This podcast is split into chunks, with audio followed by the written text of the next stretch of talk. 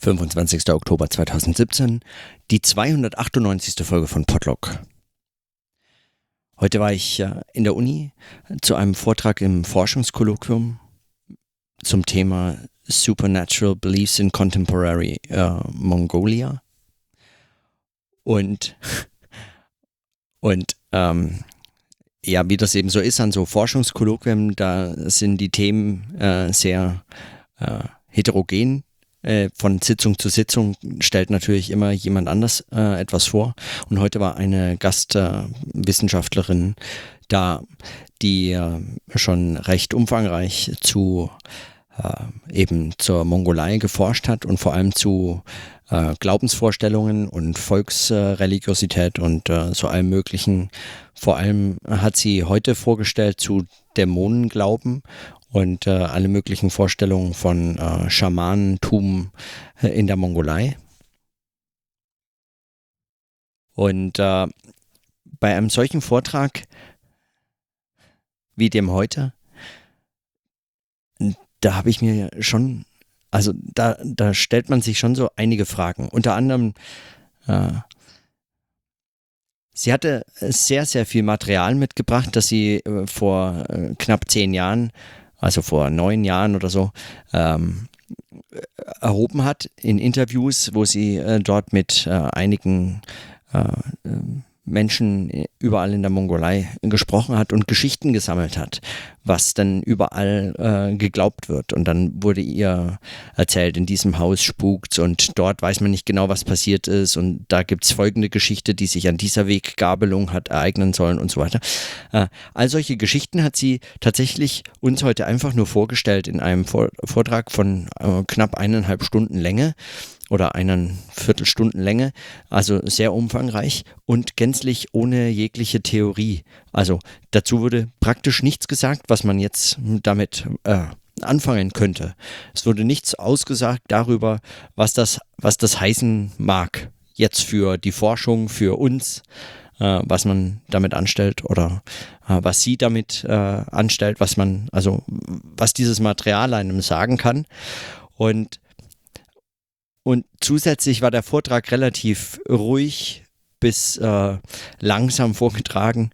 Man äh, konnte dem zwar folgen, aber man hat sich schon ständig gefragt, ob dann nicht jetzt endlich so irgendein Argument kommt, eine Idee, irgendetwas, äh, was das einordnet oder was man so. Und, und ich habe mich gefragt, was, was denn, was denn so die wenn man jetzt auf Theorie verzichtet oder auf solche Erklärungen verzichten möchte, ob dann nicht äh, zumindest das Geschichtenerzählen eigentlich auch noch eine eigene äh, Erwähnung finden müsste. Ob man nicht, wenn man schon so äh, Geschichten sammelt und diese Sammlung von Geschichten finde ich äh, nicht nur wissenschaftlich, auch darüber hinaus, aber auch wissenschaftlich für, äh, halte ich für ein interessantes äh, Forschungsgebiet, weil das zu erheben, ich meine, man ist so ein bisschen auf den Spuren Gebrüder Grimms irgendwie unterwegs oder man, man sammelt eben so Volksglauben äh, und äh, Erzählungen.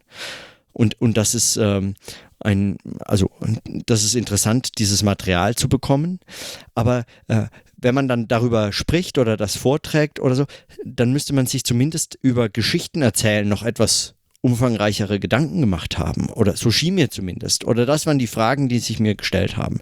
Es hat sich nicht angeboten, das dann zu diskutieren, weil es ging dann, äh, die Nachfragen haben sich darum gedreht, dass, äh, also wie war das jetzt da nochmal und gibt's, äh, sind die Geister ähnlich wie andere Geister, die man irgendwo anders gefunden hat und was haben diese Dämonen mit jenen zu tun und so.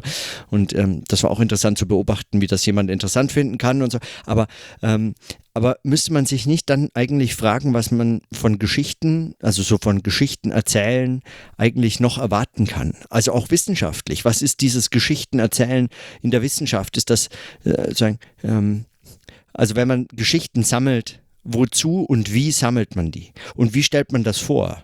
Ja, ich hatte mir kurz überlegt, äh, das Setting dieses Forschungskolloquiums wäre irgendwie am Lagerfeuer sehr viel besser gewesen. Wenn man es irgendwie so über die knisternden Flammen hinweg hätte sich erzählen können, dann hätte das noch irgendwie, äh, das hätte irgendwie unterstreichen können, wozu es wert wäre, auch solche Geschichten zu erzählen, wenn man schon nicht bereit ist, darüber zu sprechen, warum man diese Geschichten sammelt oder was es heißt, sie sich zu erzählen. Wenn man darüber nicht nachdenken möchte oder nicht, ähm, nicht explizit äh, darüber nachdenkt, dann müsste man sich ja vielleicht trotzdem mal äh, sagen, performativ irgendwie damit auseinandersetzen. Was heißt es denn, wenn ich die wissenschaftlich vortrage und ein Publikum? Also warum? Äh, und das fehlt mir so, äh, ein, also das fehlt, fehlte mir jetzt bei diesem Vortrag besonders, aber es ist etwas, was, wenn Daten aufbereitet werden, äh, in der Wissenschaft oft abwesend ist. Also bei Ethnographen äh, kennt man das noch am ehesten, dass Material auch eben in einer Geschichte erzählt wird und äh, diese Geschichte möglicherweise entweder eine Forschungsgeschichte ist oder eine Geschichte, die auch so, ein, äh, so eine gewisse Art äh, poetische ähm, poetische Qualität mit sich bringt, also auch in der Darstellung dieser Forschung, dieses Arbeitens mit und an Geschichten, hat dann zumindest eine solche literarische Qualität. Aber äh, wenn Daten aufbereitet werden für Wissenschaft, dann, dann scheinen sie oft äh, fast schon absichtlich bereinigt zu sein. Also absichtlich im Sinne von absichtlich langweilig erzählt. Und zwar nicht eigentlich im Sinne von, man weiß es nicht besser oder man könnte es gar nicht anders, sondern äh, schon im Sinne von, ähm, im Sinne von,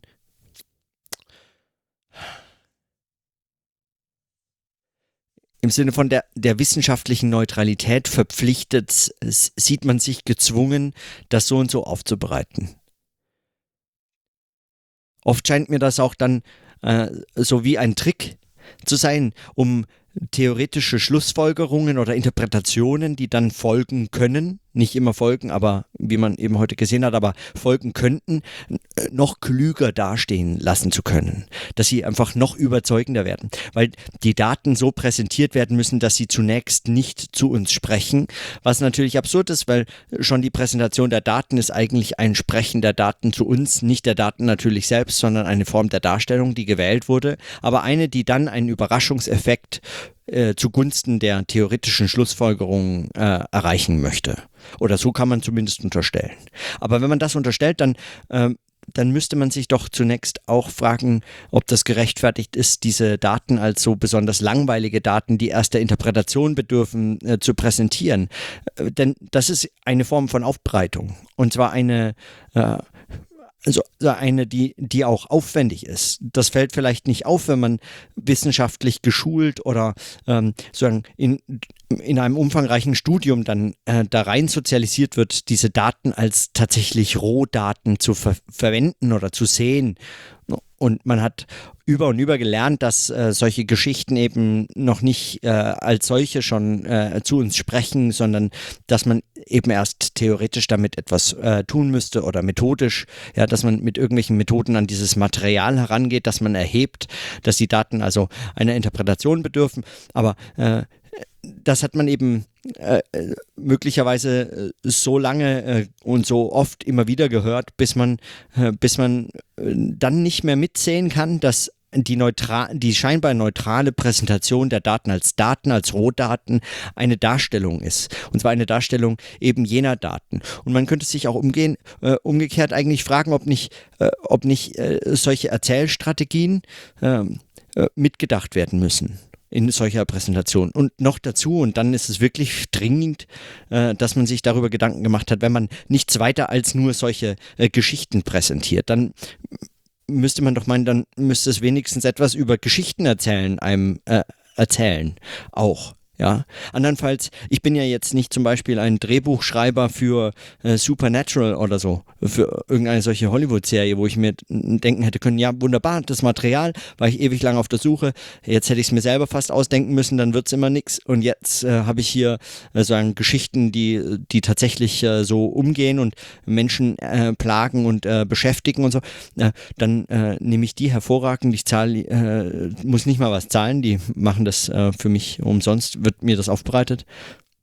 Das bin ich ja nicht. Also insofern äh, wäre doch äh, interessant, wenigstens etwas über Geschichten erzählen zu, zu erfahren. Und das wäre doch auch äh, eine interessante, äh, eine interessante Frage gewesen, die es lohnt, sich damit zu beschäftigen, also mit, äh, mit ähm, mit Geschichten, die sich erzählt werden, eben in unterschiedlichen Gegenden, zu bestimmten Begebenheiten oder zu bestimmten Orten oder äh, zu bestimmten Gefahren und äh, die bestimmte Symboliken aktivieren und, und Bezüge herstellen zu einer Geschichte, zu einer Tradition von Geschichten und einer Tradition von Geschichten erzählen auch und so weiter und so fort.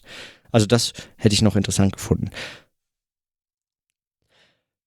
So, solche solche Überlegungen und auch solche Kritik, wie ich sie jetzt äußere, äh, ist selbstverständlich in den Geisteswissenschaften schon vor allem eben im Zusammenhang der Writing Culture Debatte oder so geäußert worden, dass man, äh, dass man solche äh, Texte, auch wissenschaftliche Texte, die besonders welche, die solche Geschichten erzählen, dann ähm, verstehen muss als Text und auch so behandeln, auch so analysieren kann als Text, Kultur als Text, mehr als nur als eine Metapher, auch die wissenschaftliche Darstellung als Text mit textkritischen Werkzeugen zu reflektieren, suchen und so weiter. Also all dieses äh, wurde schon längst und also in den 70er, 80er äh, Jahren, 90er Jahren äh, umfangreich diskutiert. Also es hat sich über ich glaube vor allem in den 70er Jahren, aber es hat sich über mehrere Jahrzehnte bis heute diskutiert man das ja regelmäßig. Also äh, in Seminaren sowieso, aber auch immer wieder auf Konferenzen und ähnliches an solche Klassiker der Methodenkritik in der Ethnologie wird immer wieder erinnert und das auch zu Recht. Aber und auch in der Soziologie ist man äh, soweit, äh, das äh, anzuerkennen, dass es auch soziologisch relevant sein könnte. Aber für mich ist die Frage, was man ob das nicht eigentlich weitergehen müsste, die, diese, diese Diskussion. Ob sie nicht also vorschnell eigentlich zu einem Ende gekommen ist, wenn man, wenn man annimmt, das wäre jetzt, äh, das wäre jetzt etwas, äh, was eben schon, was eben schon, äh, wie soll man sagen, was eben schon, was eben schon diskutiert wurde, was soll man da sich jetzt nochmal damit rumplagen? Wäre das nicht eigentlich auch etwas, was man so im Kontext von Medienwandel und, und, äh, und, und solchen, solchen Projekten wie eben diesem sprechenden Denken sich nochmal neu fragen müsste? Ich glaube, dass äh, gerade im Bereich des Podcasting eine, ein immenser Schatz an Erzählungen, Geschichtenerzählungen, äh, vorliegt, die es wert wäre, tatsächlich auch mal methodisch nutzen zu können. Äh, ich habe das äh, schon ein paar Mal erwähnt, aber weil ich es exzessiv momentan höre und praktisch alle anderen Podcasts, die ich sonst höre, darunter leiden, also sie werden vernachlässigt, sie kommen rein, ich sehe es, äh, ich ignoriere es und höre weiter. Roderick on the Line, Folge für Folge in 1,3-facher Geschwindigkeit schneller ist für mich in dem Fall zu schnell äh, und langsamer äh, kostet mir zu viel Zeit, es sind noch so viele Folgen nachzuholen. Aber wenn man sich diese Geschichten, wenn man sich diese Geschichten anhört, die äh, John Roderick äh, und Merlin Mann hier in diesem Podcast erzählen, dann, dann kann man meines Erachtens so unglaublich viel lernen darüber, wie, wie Geschichten erzählt werden können. Und zwar auch wissenschaftlich verwertbar eigentlich Geschichten erzählt werden können. Solche Beobachtungen, ähm, die eingeflochten werden in, in das Erzählen von Vorgängen, von Erlebnissen, äh, von Begegnungen und so weiter. Darüber müsste man oder darüber könnte man zumindest nochmal anders nachdenken, wenn man hm, gesprochene Sprache als wissenschaftliche Arbeit anders ernst nimmt man hat da nicht zwangsläufig die Mittel der Textkritik der etablierten Formen der Textkritik, wie sie in der Wissenschaft äh, jetzt nun seit, weiß ich nicht, hunderten von Jahren äh, geübt werden und äh, verfeinert werden und äh, zu Autoritätsgewinnungszwecken ähm, äh, äh, gelehrt und weitergegeben werden, sondern man hat eben auch noch einen, ein, ein, so einen, einen dramatischen Aspekt des Geschichtenerzählens als gesprochener Sprache, die mehr kann als einfach nur als einfach nur Daten wiedergeben, der es praktisch nicht möglich ist, etwas so äh, auch nur den Anschein zu erwecken, es sei, äh, es sei äh, es seien Rohdaten hier, sondern die immer die Form der Darstellung eigentlich mit äh, mitsprechen. Und zwar hörbar mitsprechen. Etwas, was nicht nur hörbar mitgesprochen, sondern dann eben auch der Reflexion zugänglich gemacht werden kann. Und das sehe ich als den oder einen großen Vorteil davon. Aber man müsste möglicherweise, nicht möglicherweise, man müsste eben äh, außerhalb der, man müsste außerhalb der, äh, der wissenschaftlichen äh, Textgattungen und außerhalb wissenschaftlicher Präsentationsmodi äh, suchen, äh, was es an, an Mitteln, Methoden und auch Reflexionsmöglichkeiten in anderen Bereichen gibt. Ich hatte es schon angesprochen, die, äh, die Frage nach dem Theater als, äh, als eine Ressource für, äh, für, für wissenschaftliche Textproduktion unter Bedingungen des sprechenden Denkens ist sicherlich eine. Ja, Kunst äh, äh, im, im weiteren Sinne als, als Präsentationstechniken, aber eben auch, und das eben heute der, äh, heute der Anlass, auch auch eine, eine weit verbreitete oder nicht mehr so weit verbreitet, aber möglicherweise nach wie vor äh, zu findende äh, Kulturtechnik des Geschichtenerzählens, des sich wechselseitig Geschichtenerzählens. Wie man es kennt, wenn man mit Freunden unterwegs ist oder sich gegenseitig äh, Geschehnisse der letzten Tage oder so zusammenfassen möchte, äh, dann bereitet man auch keine Rohdaten auf. Aber wozu auch? Also ähm, es geht hier in dem Fall dann ja nicht um, äh, um sozusagen eine gemessene Realität, eine wirkliche, wahre Wirklichkeit, die da draußen unabhängig meiner Beobachtung herumsteht und nur darauf wartet, dass ich sie möglicherweise erfasse, in Worte fasse und dann äh, diese Worte zu Papier bringe, darüber dann kritisiere, äh, wie ich sie zu Papier gebracht habe und so fort, sondern es geht dann um, um, äh, um Konstruktionen in Geschichten, in Erzählzusammenhängen, auch, auch gesprochene Erzählzusammenhänge, die einem bestimmten Rhythmus folgen können und die, die eine bestimmte Entwicklung vor, also durchlaufen können. Etwas, was hm, möglicherweise auch Pointen und, und, und Zwischen- äh, und, und Abschweifungen und Exkurse und so ein, einbauen kann, die, äh, die immer wieder Herausforderungen sind fürs Erzählen, weil sie anders als beim Text nicht einfach überschaubar vor einem liegen, wenn man sie dann geschrieben hat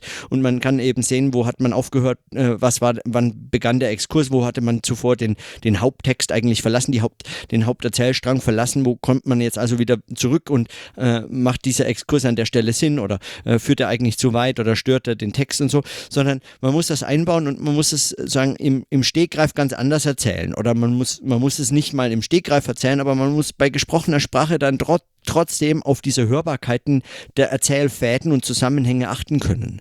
Und, und das erfordert eine Reflexion oder ein, eine Art des darüber Nachdenkens, die, äh, die, die mir zumindest äh, in, in der, in der Lehre oder in der, in der Wissenschaftsvermittlung, äh, also in der, äh, im, im Unterricht dessen, was es heißt, wissenschaftlich zu arbeiten, aber auch in der Praxis, in der alltäglichen Praxis von Wissenschaftlerinnen und Wissenschaftlern zwar eine Rolle spielt, weil man erzählt sich eben beispielsweise auch am Mittagsessenstisch von seinen gerade äh, äh entdeckten äh, Texten, Quellen, äh, Materialien oder Ideen, Theorien oder auch nur einzelnen Gedanken zu, die noch zu Theorien und äh, in Kontexte von Theorien eingeordnet werden wollen oder ähnliches. Also die neuesten Entwicklungen und man erzählt sich dabei auch Geschichten und diese Geschichten beim Mittagsessenstisch, weil sie eben erzählt werden, inspirieren einen dann möglicherweise zurückzukommen an den Schreibtisch und dann etwas anderes ganz anders aufzuschreiben haben, als man es zuvor hätte äh, sich erträumen können. Äh, denn man muss das eben erst zunächst jemandem erzählen. Also auch da bietet das ein, also es, es gibt einen Raum dafür. Es gibt, es gibt diese Praxis des Geschichtenerzählens auch in der Wissenschaft. Und sie ist nicht zu vernachlässigen, ganz im Gegenteil, aber sie wird eben nicht äh, öffentlich, sie wird nicht, sie wird nicht hörbar. Sie wird nur hörbar, wenn man äh, Teil hat und dann äh, eben eine ganz spezifische äh, Inklusion äh, erfährt in die Wissenschaft, nämlich als Wissenschaftlerin und Wissenschaftler, nicht als nur Konsument von wissenschaftlichen Ergebnissen oder Büchern oder Texten oder sonst wie. Also man, man kommt da rein, man hört das auch, aber äh, darüber hinaus bleibt das dann unhörbar, unsichtbar. Und das, äh, das wiederum befreit das von einem von einer Reflexionsnotwendigkeit oder von auch von einer Kritisierbarkeit. Man weiß zwar vielleicht möglicherweise mit dem einen oder der anderen möchte ich äh, lieber nicht mittags äh, zusammen essen, weil da entspinnt sich kein gutes Gespräch und eigentlich freut man sich ja, wenn man auch endlich mal aus dem Büro rauskommt und mit jemandem sprechen kann. Aber äh, das ist dann auch schon das Ende der Reflexion möglicherweise. Ja, und man ist nicht verpflichtet darüber äh, Rechenschaft abzulegen. Man ist auch nicht verpflichtet, das irgendwie in seinen Texten zu erwähnen, dass man ein interessantes Gespräch am Mittagsessenstisch hatte. Ja, oder beim Bier am Abend oder das, man hat zusammen etwas unternommen und dann haben sich Gespräche entsponnen oder so. Das findet man gelegentlich mal in einer Fußnote in 80 Büchern oder so, ja. Aber aber wirklich darüber nachgedacht, äh, wie das funktioniert und welchen Raum auch eine solche Erzählpraxis haben kann, äh, das findet man selten. Wenn überhaupt, wenn man es überhaupt findet. Und meines Erachtens müsste das eigentlich, also ich meine, das passiert. In anderen Fächern wird darüber nachgedacht, ja, weil das dann der Gegenstand dieser äh, Beschäftigung ist. In den Literaturwissenschaften selbstverständlich. Es gibt eine umfangreiche, ähm, äh, einen umfangreichen Diskurs zu Erzähltheorien, die auch wissenschaftlich sich selbst reflektieren und auch wissenschaftliche Erzählungen als Gegenstand ihrer eigenen theoretischen ähm, Analysen äh, verstehen können und so fort. Aber, ähm, aber dass, es, äh, dass das mithin eigentlich jede Form wissenschaftlicher Arbeit äh, äh, betrifft und jede damit auch herausgefordert wäre, darüber nachzudenken, was das heißt. Und noch dazu und immer wieder der Punkt, dass man unter Bedingungen äh, des Medienwandels heute nochmal anders darüber nachdenken könnte, weil, weil es möglich wäre, auch so Wissenschaft zu treiben, indem man spricht, indem man also zum Beispiel einen Podcast macht, indem man, ähm, indem man äh, Notizen auch als Sprachnotizen ablegt und indem man sogar fertige Ergebnisse eigentlich als hörbare Ergebnisse präsentiert, vielleicht mit einem kleinen äh, Booklet. Warum muss eigentlich eine Dissertation äh, immer äh, 350 Seiten äh, Buch und gebunden sein? Warum nicht einfach ein Podcast mit einem kleinen Booklet, ja, dass man sich möglicherweise auf äh, zehn Seiten PDF irgendwo im Internet runterladen kann. Warum das nicht eigentlich? Ja, und dann, also äh, äh man kann über solche Formen der Darstellung und der Reflexion anders nachdenken, aber man muss es erstmal, äh, also man muss es, äh, man muss es tun und man muss es, vor allem man muss das üben. Und das hilft einem niemand dabei. Also es ist nicht, das ist nichts, äh, da, also man kann sich für dieses eine Thema oder das andere vielleicht noch den einen oder die andere Spezialistin suchen und sagen, okay, meine Promotion, die nehme ich, äh, da würde ich gerne an dieser oder jener Uni äh, promovieren, weil, ähm, weil dort ist der oder diejenige und äh, scheinen mir Experten für das, was ich gerne machen würde oder die könnten mir das sicherlich unter, mich unterstützen oder mich theoretisch auch, die können das betreuen, die können darüber äh, nachdenken oder das kritisch äh, äh, reflektieren und, und dann eben die richtige Ansprechperson sein oder da ist auch vielleicht ein Diskurs äh, so am Gange, äh, der mich interessiert, in dem ich gerne mitarbeiten würde oder so. Das ist ein Team, das mich interessiert, das ist ein Arbeitsumfeld und so fort und so weiter. Aber wenn man sich über solche Fragen Gedanken macht oder sich dafür interessiert, dann hat man ein echtes Problem, weil äh, das findet man, also in der Soziologie kenne ich niemanden, in den, äh, in den Kulturwissenschaften vielleicht möglicherweise ein, zwei, die auch podcasten oder dafür ein Interesse haben, aber äh, dass man, äh, dass man äh, mit gesprochener Sprache oder darüber nachdenkend, während man sich mit etwas anderem als gesprochener Sprache auch beschäftigt, also während man sich mit erkenntnistheoretischen Fragestellungen oder wenn man sich mit irgendwelchen Gegenständen, äh, Medienwechsel oder irgendeinen ganz konkreten historischen Gegenstand oder wenn man sich mit solchen Dingen auseinandersetzt, währenddessen auch noch diese Methodenreflexion, diese praktische Reflexion des Arbeitens, der, äh, des wissenschaftlichen Arbeitens, wenn man sich damit auch noch äh, auseinandersetzen möchte, dann ist es doch eine, äh, äh, dann ist es doch eine arge Herausforderung, irgendjemand zu finden, der oder die dafür ähm, äh, geeignet scheint. Zumindest kenne ich da praktisch niemanden. Und dann, äh, und dann zurück äh, zum Geschichtenerzählen wäre so etwas eben zu entwickeln. Und dann zurück zu meinen Podlog-Überlegungen der letzten Wochen. Das müsste man als Üben begreifen. Das kann man nicht anders als als Üben begreifen. So ähnlich wie äh, Luhmanns äh, kleines Buch äh, Liebe eine Übung. Es müsste eine Übung sein. Eine Übung im Theorietreiben, im, äh, im Sprechen, im, im wissenschaftlichen, im Denken, im sprechenden Denken, im sprechenden Wissenschaftstreiben. Eine Übung, weil es einem nichts anderes zur Verfügung steht.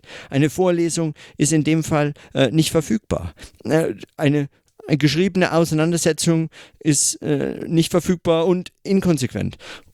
Und äh, es wird, ähm, es wird wenig, äh, es wird wenig dazu gemacht. Wenn überhaupt werden Podcasts in der Wissenschaft ja hauptsächlich dafür verwendet, äh, dass sie, äh, äh, dass sie äh, Vorträge online stellen, die anderweitig sonst nur den Anwesenden äh, zur Verfügung gestanden hätten, also äh, praktisch alle anderen verpasst haben hätten müssen.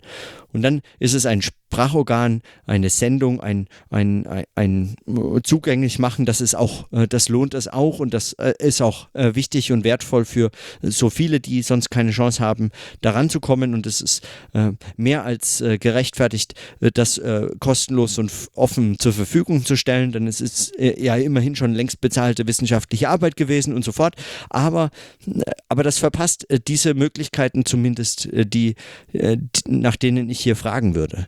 Und dann müsste man sich anders fragen, was eigentlich ein solches Erzählen, wissenschaftliches Erzählen, nochmal neu gedacht äh, heißen könnte unter Bedingungen dessen, dass man auch sprechend Wissenschaft arbeitet, also äh, wissenschaftlich arbeitet, auch mit Sprechen wissenschaftlich arbeiten kann.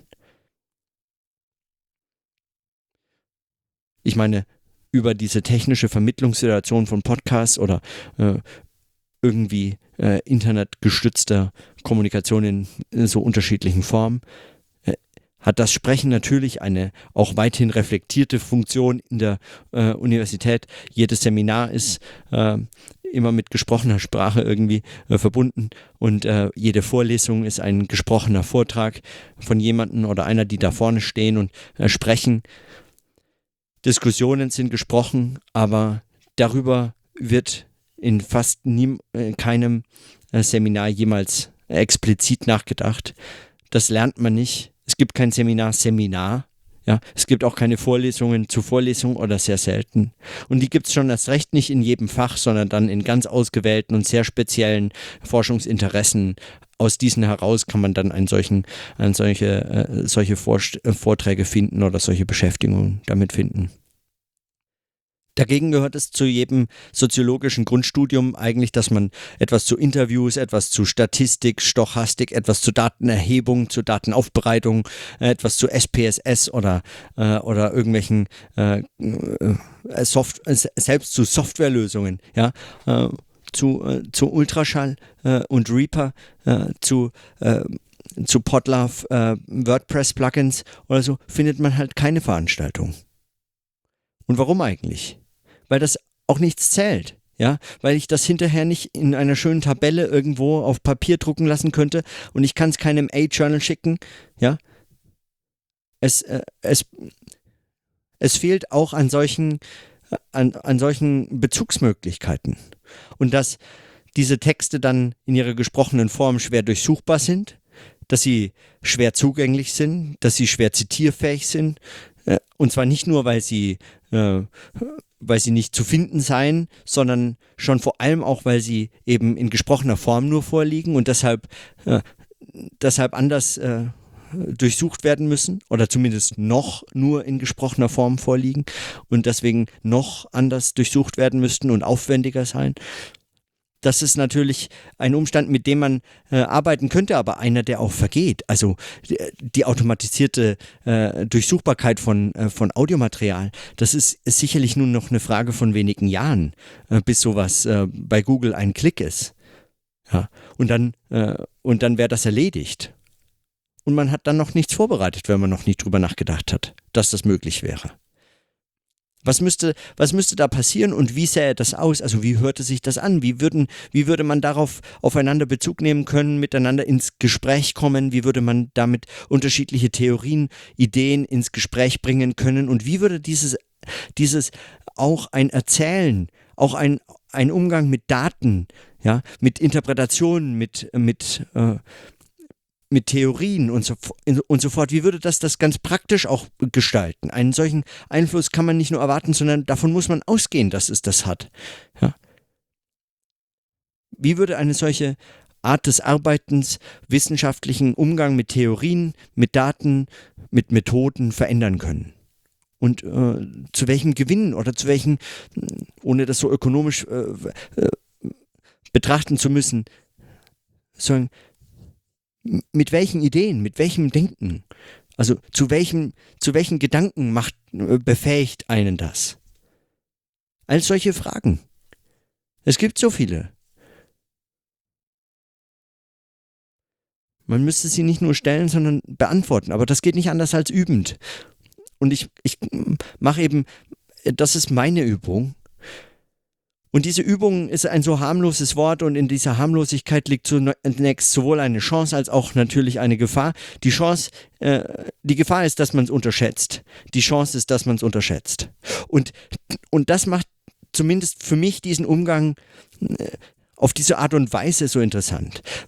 Oft an manchen Tagen viel interessanter als die sogenannte eigentliche Arbeit des wissenschaftlichen Arbeitens, wenn man an einem Text sitzt und es ist mühsam und man kommt nicht voran und man hat äh, so viele Bücher dazu äh, zu liegen, die man irgendwie durchblättern müsste und äh, exzerpieren und hier raussuchen und dann äh, baut man sowas zusammen und es ist irgendwie alles so, äh, es, ähm, es, es wirkt so artifiziell und, und man möchte eigentlich man möchte irgendwie raus, ausbrechen aus diesem und, und, und, und darüber sprechen und sich sozusagen sprechend ein, ein, ein Zusammenhang ersprechen.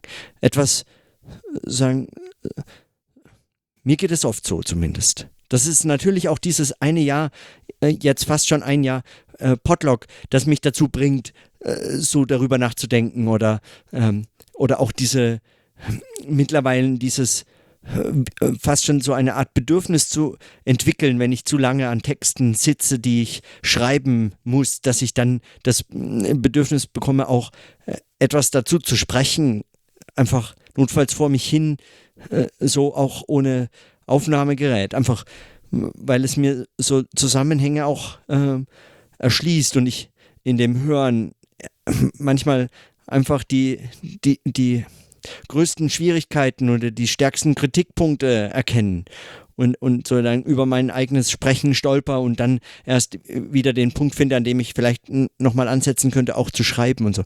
Also ich kann diese Übung machen, aber äh, das ist nur die eine und, und ich wünschte mir, es gäbe andere.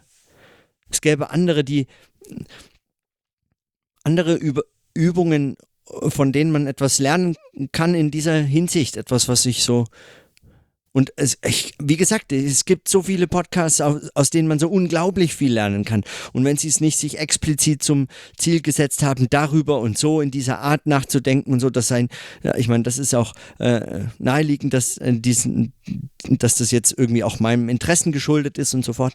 Äh, aber man kann aus unglaublich vielen Podcasts so unglaublich viel lernen gerade was dieses angeht, den Umgang mit Sprechen, mit Stimme, mit Hören, mit, äh, mit, mit Medien, mit Technologie vermittelter Kommunikation, mit, mit Podcasting als Medium, als Plattformen und so fort, als Austausch, als, als Gesprächszusammenhänge und so. All das ist natürlich möglich und, äh, und das will ich in keiner Form kleinreden. Das hat, äh, also das ist absolut großartig und das ist vor allem immens viel, es ist beeindruckend viel Material, was man äh, dazu findet. Zugleich, zugleich fehlt mir manchmal einfach auch so ein, ein, ein, äh, ein, ein, ein, so wie so eine Art wissenschaftsstrenger Umgang damit. Ein,